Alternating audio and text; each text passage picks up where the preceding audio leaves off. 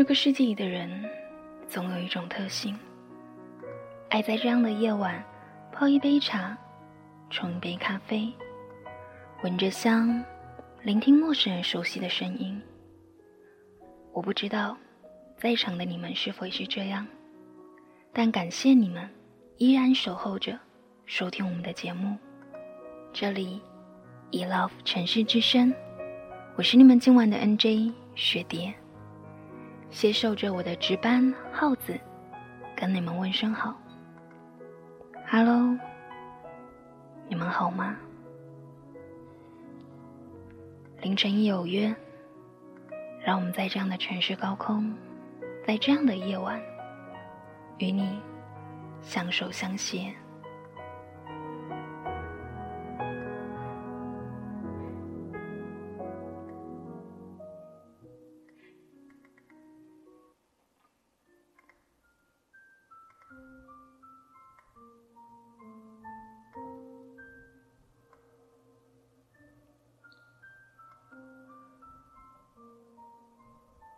其实，对于这一段所谓的感情，我真的不知道什么时候就会离开。或许明天，或许后天，或许就是下一刻。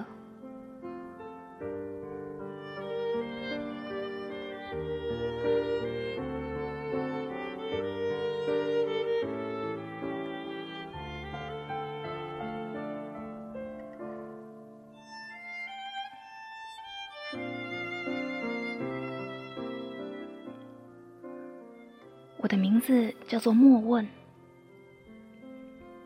莫名其妙的莫，问问题的问。毕业后，我在一家外贸公司做着朝八晚五的工作。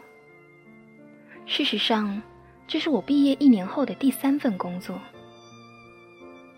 第一份做了正好一个月，拿着一个月的工资就溜了号，然后。打着华而不实、走后门的旗号，进了第二家金玉其外、败絮其内的公司，并在第九个月炒了老板的鱿鱼。现在刚好是第三家。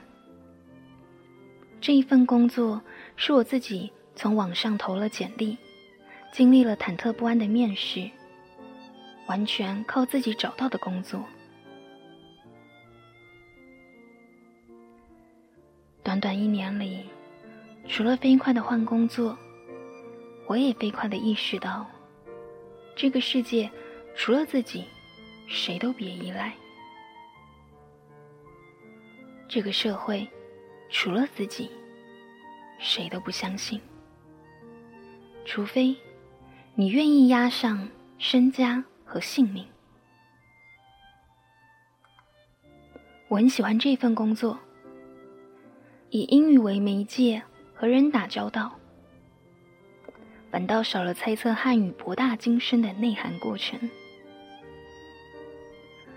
因为我真的不擅长与人交际，人际关系更是简单到用五个指头就可以数得清楚。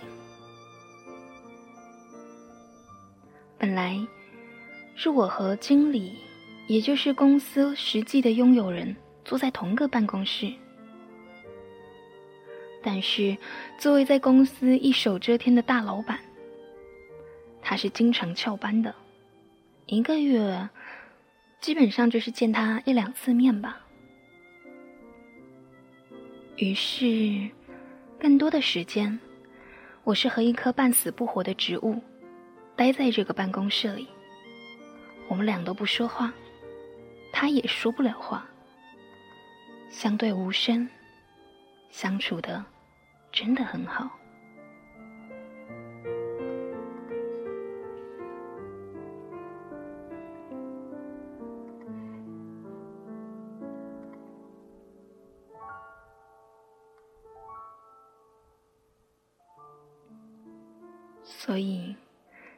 见过三次面的公司会计阿姨用陌生的眼光打量着我的时候，看得我毛骨悚然，差点要破门而出的时候，我的心里还不断的发毛，心里想：哎呀，合同里面你不懂的英文，我都用汉语帮你翻译好了。有的汉字我还怕你不认识，我甚至加了拼音。其他的我们也没什么交集呀。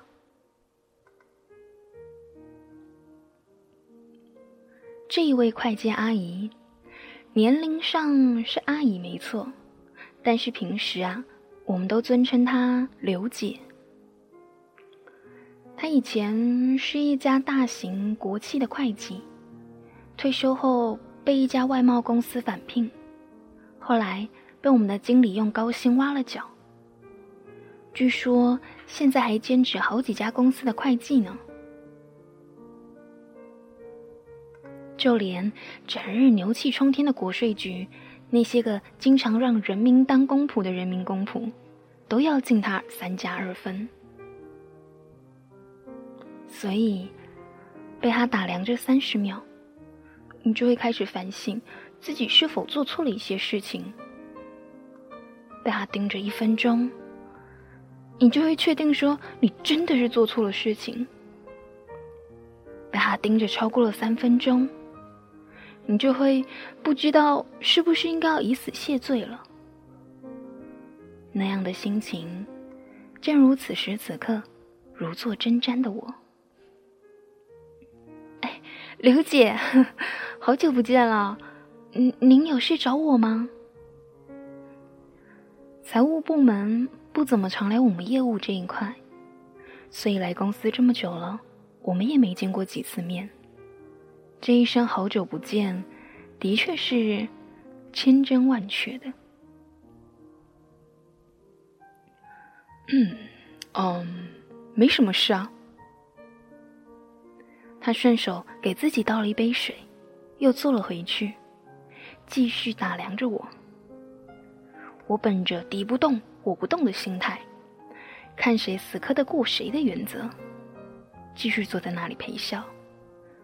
我心想，这样下去该如何是好啊？我的脸都有笑僵的征兆了。我趁着他低头吹茶叶的空隙，飞快的拉了拉下脸颊，缓和缓和我脸上的肌肉。还没等我重新挂上笑，那一头会计大人又已经抬头看了我，然后说话了：“小莫。”还没对象吧？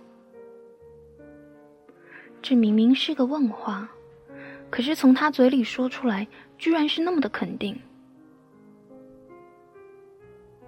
对象，我的脑海里顿时浮出了一幅画面：上个世纪七八十年代，风尘仆仆的汉子拉着扭扭捏捏、满脸高原红、一步三扭捏的小媳妇儿。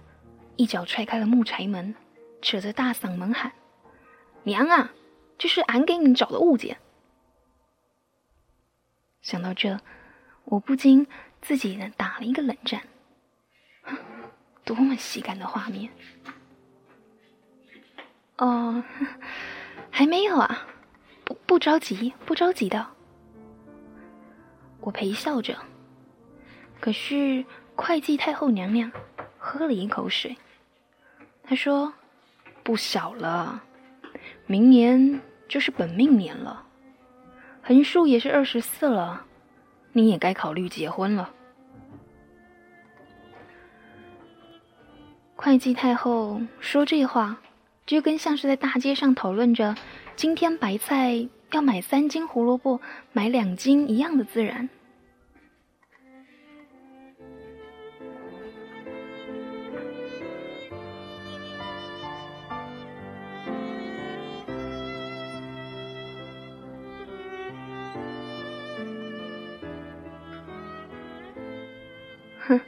呵 呵啊，是是这样吗？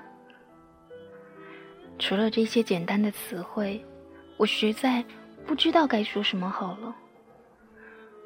我这个连个男朋友都还没有呢，而您，您就说到了结婚啊？这样思维实在太跳跃了，明显就不像是个五十多岁的人呢。我这二十多岁的大脑都还没转过来呢。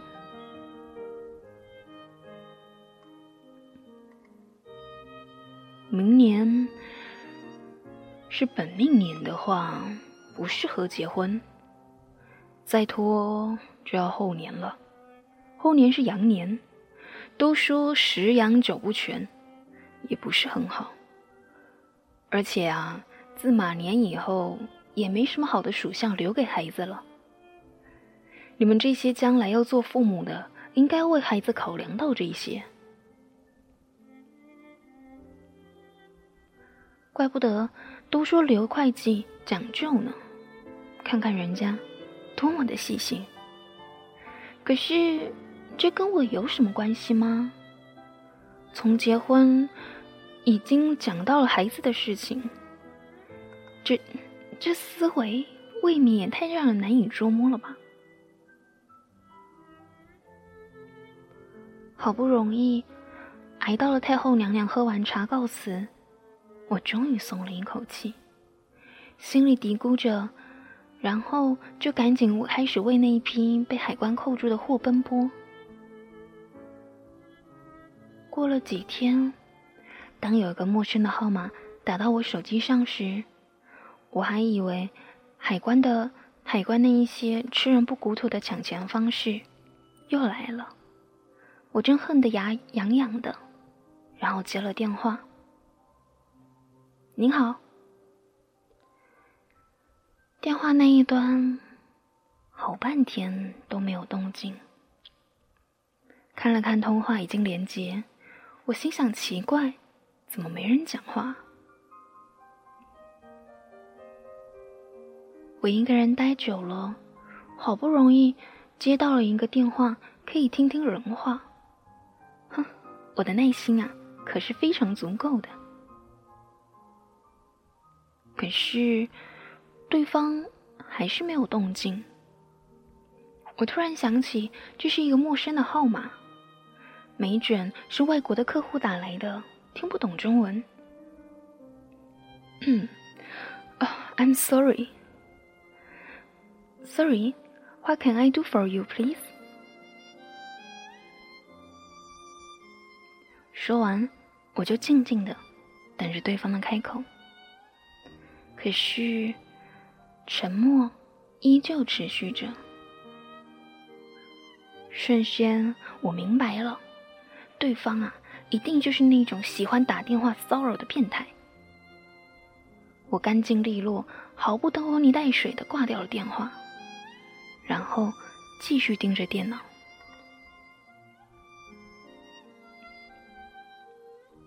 没几分钟，手机又响了。还是那个陌生的变态号码。这回我连眼皮都没抬，顺手就把它摁掉了。这下子手机倒是没有响，不过办公室的座机响了。你好，Hello，是没有声音。在我恼怒的要挂掉电话的时候，那一头终于有了声音。你好，请问是莫问吗？嗯，是的，请问您是？你下班以后有时间吗？我妈妈想请你吃饭，请你下班以后不要有别的安排。哎我好，就这样。下午五点五五点十分，我在国贸大楼等你。说完，电话就这样挂断了。其实我想要说的话还没有说完。我想说的是，我去，你妈是谁呀？他叫我去吃饭，我就得当圣旨吗？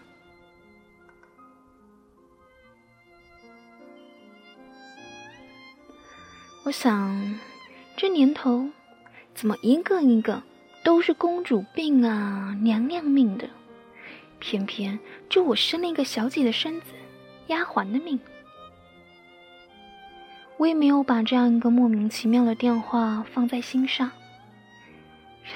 谁知道他妈是谁呀？多么可怕！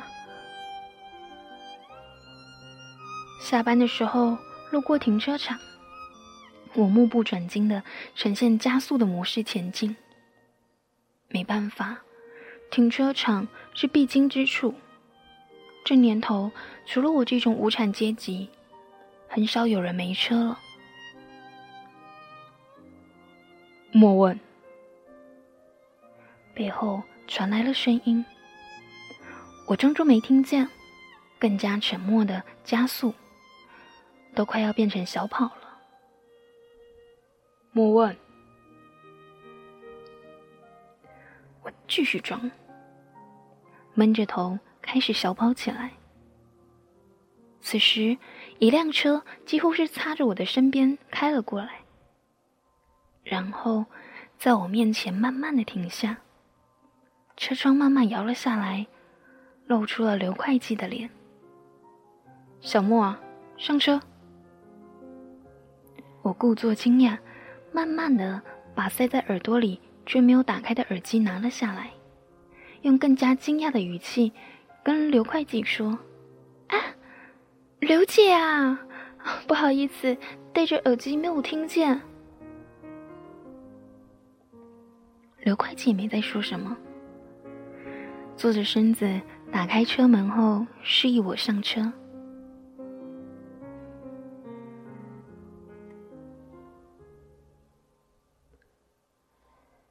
由此推断，一直连头也没有回，专心开车的那个人，恐怕就是会计娘娘的儿子了。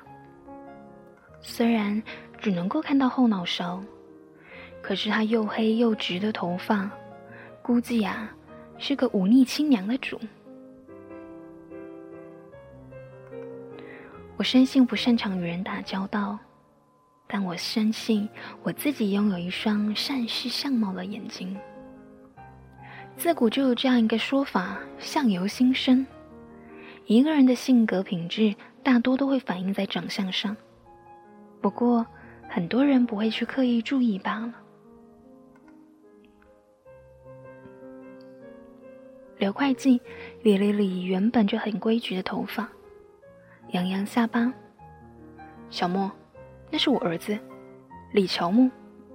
李乔木，这是莫问。他的话出口很久之后都没有动静，气氛异常的尴尬。我只好先开口：“你好，我是莫问。”我和刘姐是同一个公司的，我们是同事。我就说我不擅长跟人家交际吧，看吧。说完这些，我就没话说了，只得装作在看外面的风景。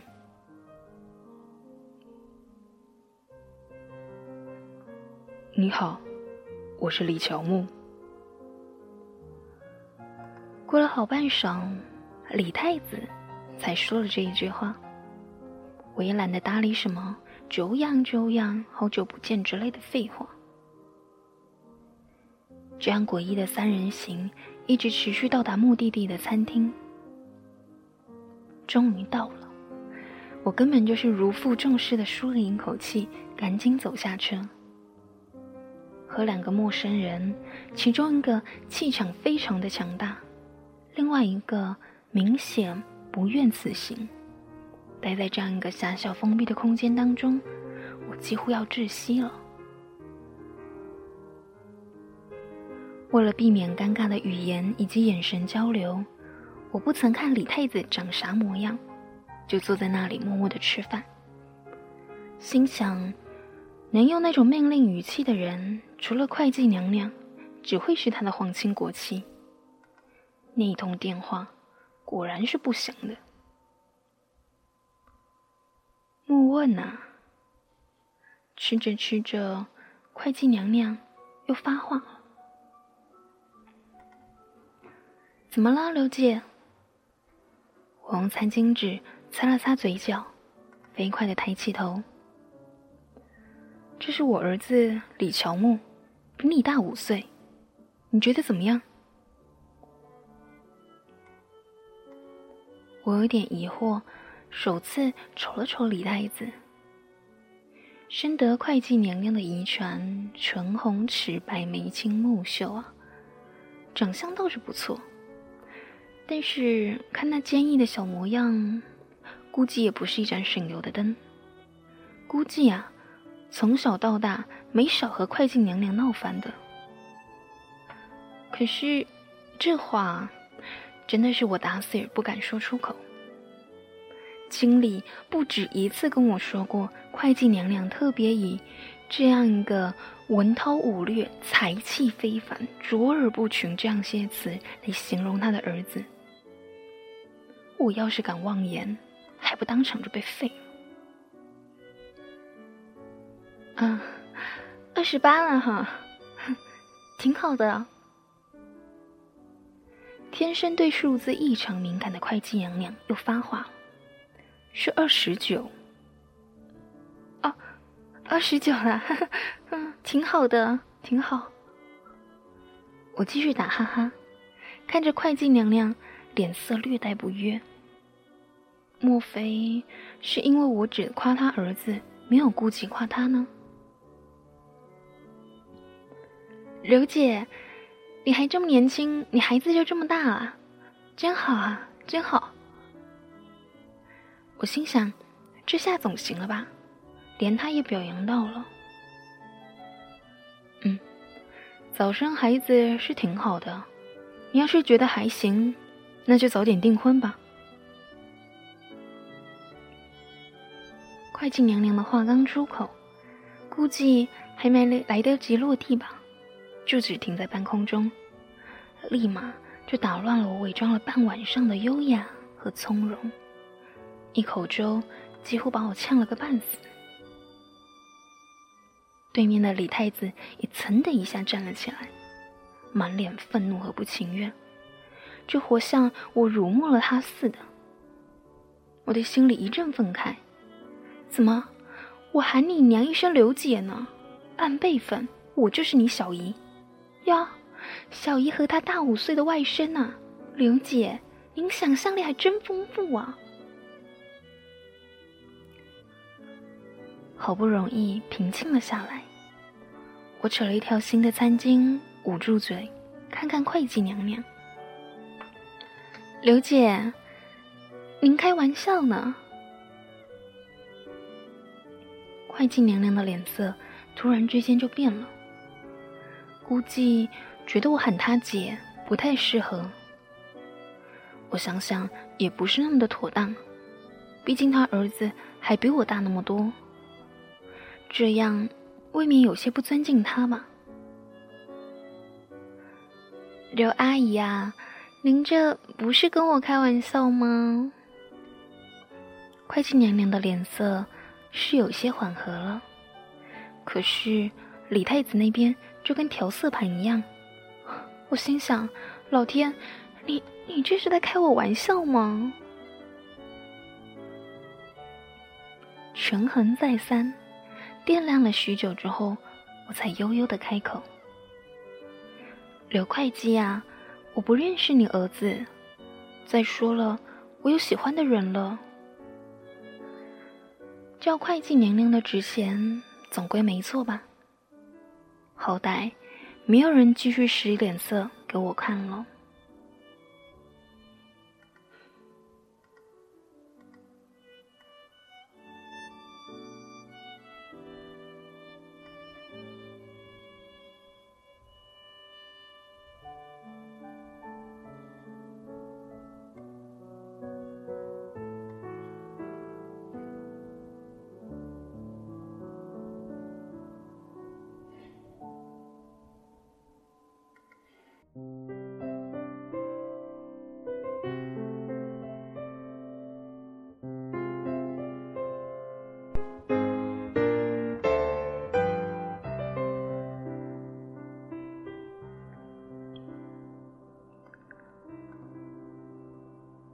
小莫，喜欢却没在一起，说明双方已知，两个人不可能在一起。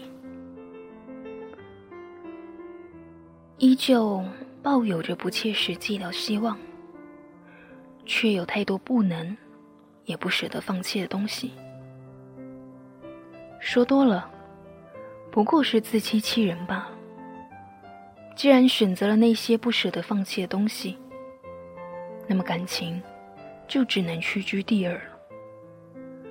早就已经妥协了，那有什么不甘心的呢？对面的李太子脸色一下子苍白了起来，甚至连嘴唇都有一些变色了。会计娘娘的这话是隔山打牛。虽然我也感受到了疼，但看到正统的东宫太子伤心成那样，我还是有几分不舍。于是，本着人道主义，原则性的安慰了双方几句。没想到，却给自己惹来了祸事。在会计娘娘威逼利诱，还有经历的疲劳式轰炸和洗脑下，我居然一时不察，答应了这样一个不平等条约。其实，我是知道的。会计娘娘有一句话说对了：既然当初没有选择在一起，这本身。就是牺牲感情的一种不可逆转的选择。既然那个人已经成为不可能，那么结婚的物件是谁，又有什么关系呢？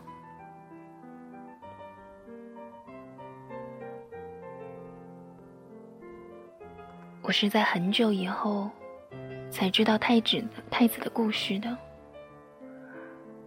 太阳底下。没有什么新鲜事儿，无非是太子相中了太子妃。可是太子妃家居异乡，远离会计娘娘的辐射范围，娘娘很不满意，使出百般招数棒打鸳鸯。会计娘娘虽然不怕拆穿姻缘会折寿，可是李太子啊，却来了个破罐子摔破。索性不谈感情，不谈恋爱。势必要进行单身一路到底。看会计娘娘缜密的心思，连未来孙子的属相好不好都想要全盘掌握，也知道李太子无言的抗争持续不了多久。其实我更好奇，李太子也不像是那一种会被轻易操控的人，即使会计娘娘能够垂帘听政。也奈何不了太子在底下做的小动作吧。可是事实上，那对小鸳鸯还是苦哈哈的被拆了。真想知道娘娘用的是哪一招。用我们经理的话来说啊，李乔木眼看就要三十了，还没个媳妇儿，只要是个女的，刘会计都不会再挑。偏偏李太子始终不肯往家里拎个女的骗骗他母后，而像我这种经不住恐吓的人，李太子在他的母后威逼利诱之下也不肯屈服。于是啦，会计娘娘只好插手朝政。偏巧我就是个女的，符合娘娘对儿媳的性别要求。虽然不是大家闺秀，倒也会弹些古筝曲子。虽然不能出口成章，连几句酸诗还是能够应应景。会做一点点菜，也不算是十指不沾阳春水。勉强来说，还可以是上得了厅堂，下得了厨房，里子面子都过去了，这样才入了会计娘娘的眼。我倒是无所谓。只觉得，如果不是那一个人，还在乎是谁吗？女人嘛，总要有一个归宿。何况，既然会计会计娘娘会操心，我又乐得不用操心。丈夫是谁，怎么样，好不好，似乎没有那么重要了。究竟是哀莫大于心死，还是心死大于哀莫？似乎也不再那么重要了。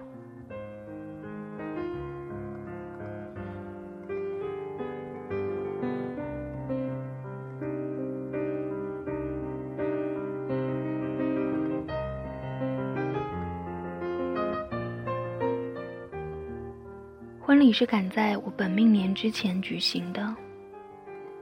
好朋友一直抱怨我隐藏的深，没见过新郎。事实上，别说是好朋友了，我也才见过三次。吃饭，双方父母见面，然后就是婚礼。我爸妈来看的时候，他们还觉得这个太子啊始终都没有笑意，心里觉得怪。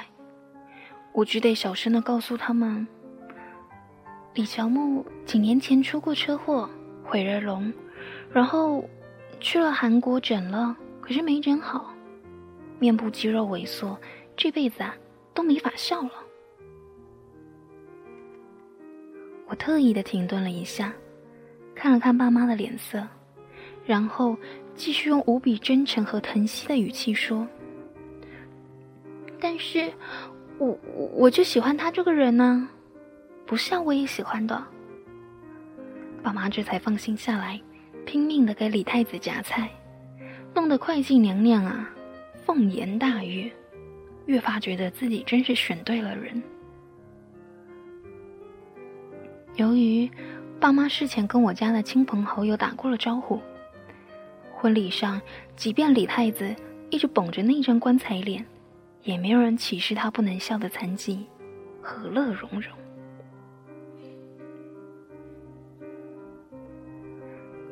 我穿着洁白的婚纱，戴着象征永恒的戒指，可是我却有一种我是来凑热闹的感觉。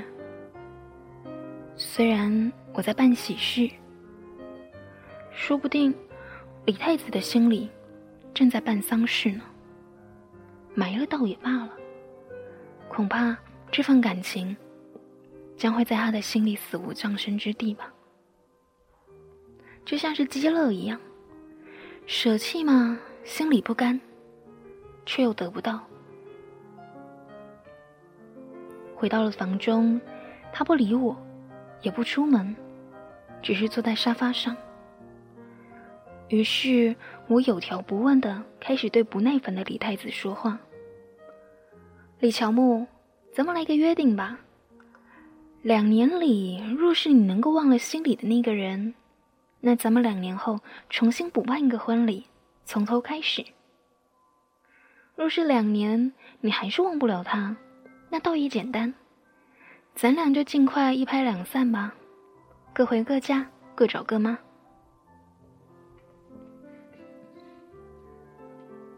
反正两年后你才三十一，不耽误你再娶妻生孩子。两年后我二十六，也不妨碍我再嫁，再养个娃，再养个娃。你就说吧，如何？谁也别耽误谁。我话刚说完，李太子噌的一下又站了起来。拿起西装，风一般的摔门而出，巨大的回响震得我耳朵嗡嗡嗡嗡的。Son of，连同没有说出的话，翻译成中文就是：不算了，在没有确定李太子的英文是否过六级之前，我不会轻举妄动的。我一向是一个谨慎小心的人，嫁给李乔木，估计就是我这一生中做最恶最恶的决定了。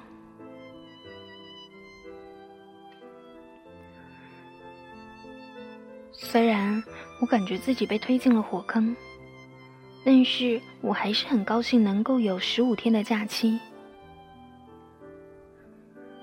卸了妆，换掉婚纱。然后我订了第二天飞往云南昆明的飞机。婚嫁是国家法律赋予每一个新婚男女的权利，我一定依法享受。李太子愿意违法，他就去违法吧，反正现在坐牢也不兴连坐。机票订完，我开始收拾旅行箱，翻出那个大三陪我爬过泰山，大四烟花三月陪我下过江南的书包。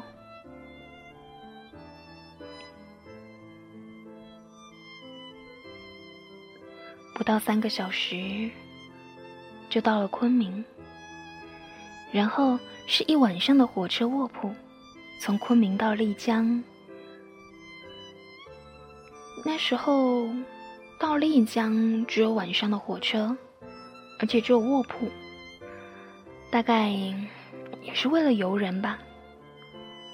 我很喜欢这列车，这两层的。我以前只见过两层的公车，还不知道火车也是可以两层的。睡一觉醒来，就到了一个鲜花漫天的城市。每到一个景点，我就找两个人帮忙。我找的第一个一定是男的。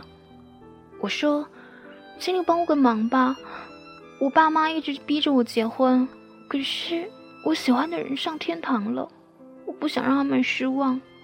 咱俩合个影吧，我回去有个交代。”大多数的人会可怜我的遭遇。很爽快的同意了，而第二个人呢，说的话就简单了。我说：“请您帮我和我男朋友拍张照吧。”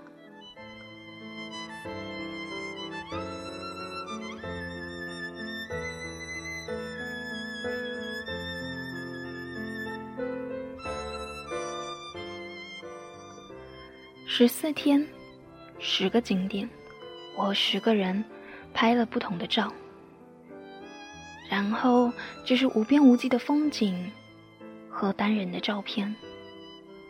结婚旅行能够拍成单人合照的也不是很多吧。第十四天的晚上，我被一遍又一遍的手机铃声吵醒，闭着眼睛，我在枕头底下摸索了半天，凭直觉按下了通话键。对方只说了一句话，我一个机灵就全醒了。喂，请问你是莫问女士吗？我们这边是派出所，你的丈夫李乔木，嗯，失踪了。哈，你说李乔木失踪了？我有点惊讶，心想不会吧？而派出所的同志有点不大高兴，重复了一遍。我说，你丈夫李乔木报警说你失踪了，打电话一直打不通，你现在位置在哪？最近一直联系不上你，你去了哪？有没有什么叭叭叭叭叭？派出所的同志就这样喋喋不休了好久，最后通知我去了一趟派出所，等我销案，证明我没有失踪，没有死亡，没有被绑架。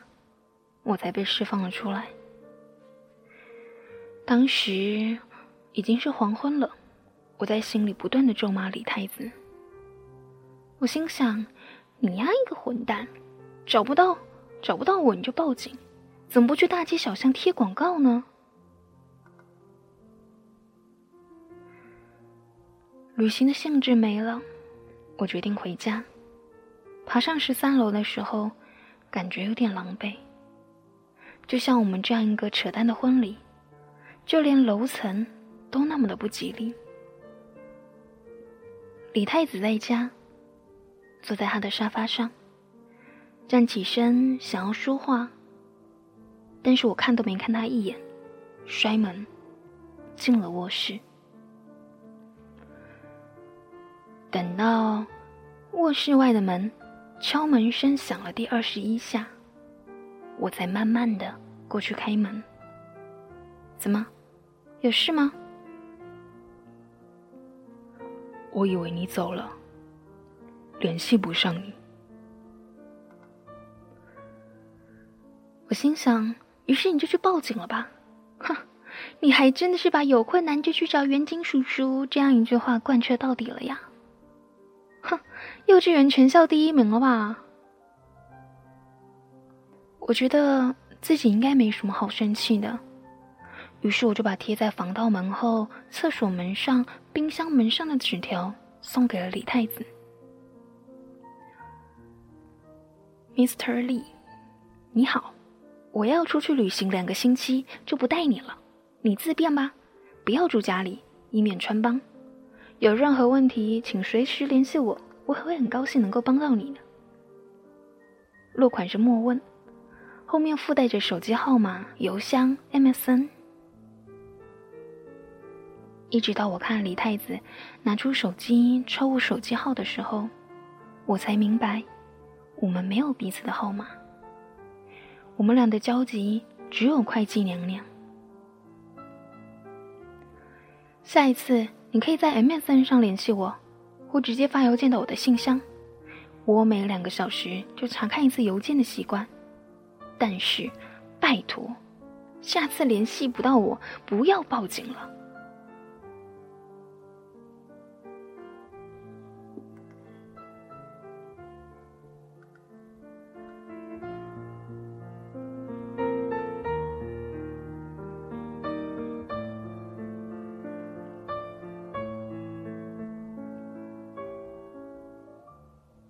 又过了一段时间，家里的人催促我去寄结婚旅行的照片。于是，在周末的晚上，我一个人窝在舒服舒服的沙发里，然后抱着笔记本对那些照片进行 P.S。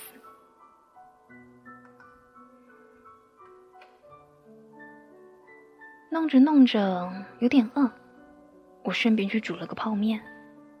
回来的时候。发现李太子已经回来了，正坐在沙发上看着那些照片，脸色有点不悦。等到我喝完半碗面，发现李太子冷冷的盯着我，毛骨悚然的感觉让人难以咽下。他一手将茶几上的书和唱片全扫到了地上，站起身，眼神更加冰冷。我还没死呢，你就这么迫不及待的给我戴绿帽？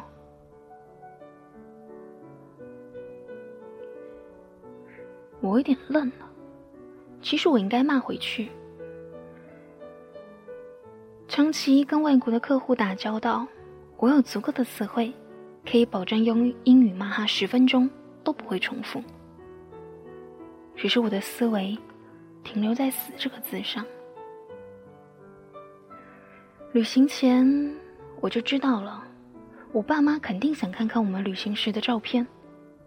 我怕他们多想，在景点的时候找人帮忙拍的，都是不认识的人。李乔木，其实我没有这个义务跟你解释，你做的比我过分多了。我还在外人面前努力维持所谓的婚姻，你却连我的面子都不给。可能你觉得别人都欠你。让你受了委屈，但绝对不包括我。你觉得，如果不是他死了，我现在还会在这里跟你会废话吗？就这样，今天我们刚好结婚满月，估计也没有和平共处的理由了，就这样分了吧。说完，我抱着电脑回了卧室。有些事情我不计较，并不代表我不在乎，不过是得过且过，自欺欺人罢了。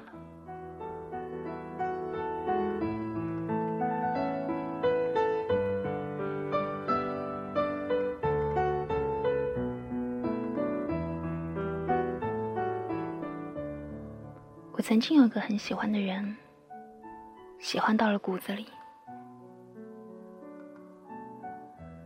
可是，不是不能在一起，而是再也不能在一起。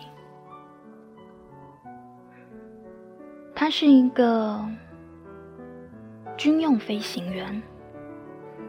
大三那一年，他遇到学校毕业飞行演习，有幸参加。可是，就在我和他的好兄弟一起跑到他所在的城市。准备给他一个惊喜时，他再也没有回来。飞机失灵了，在天上打了无数个旋转以后坠入大海，尸骨无存。而我没有当上空姐的原因，是因为小腿上有一个十分显眼的疤。那是我听闻噩耗，哭着跑出去时，被车撞到的。这个人，在我的心上，留下了一个永远都抹不去的疤。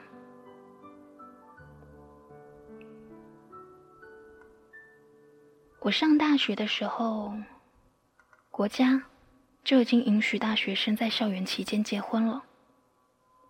我唯一的遗憾，就是我这一辈子没能嫁给他。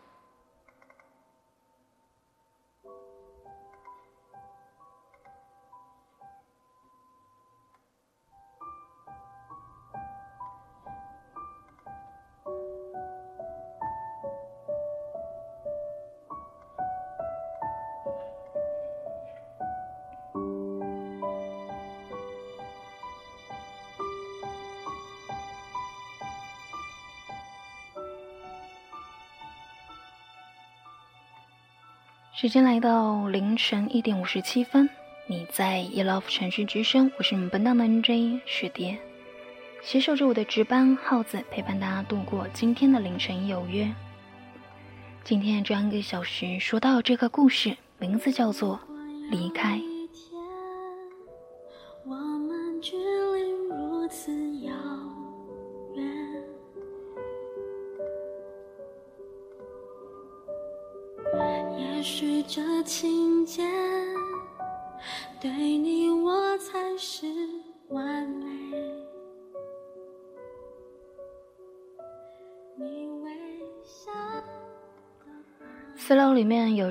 段话是要说给主任的，说今天虽然喝了点酒，让我想到很多。今天是一个自己认为很重要的兄弟的生日。不知道在他心里我重要不重要，但你在我的心里很重要。我想对你说，命运给我最好的恩赐，就是让我在对的时间遇到对的你。从此，我们天南海北时刻相随；从此，我们细水长流温馨守候；从此，我们心有灵犀相偎相依。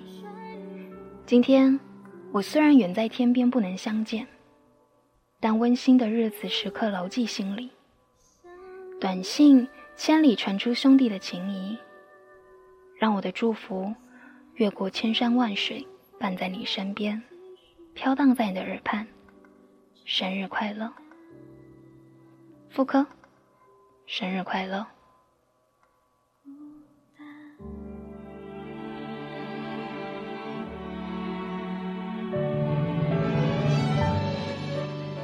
这是饲料里面的一段话呀，不是雪蝶说的，但是同时还是要祝我们的主任生日快乐。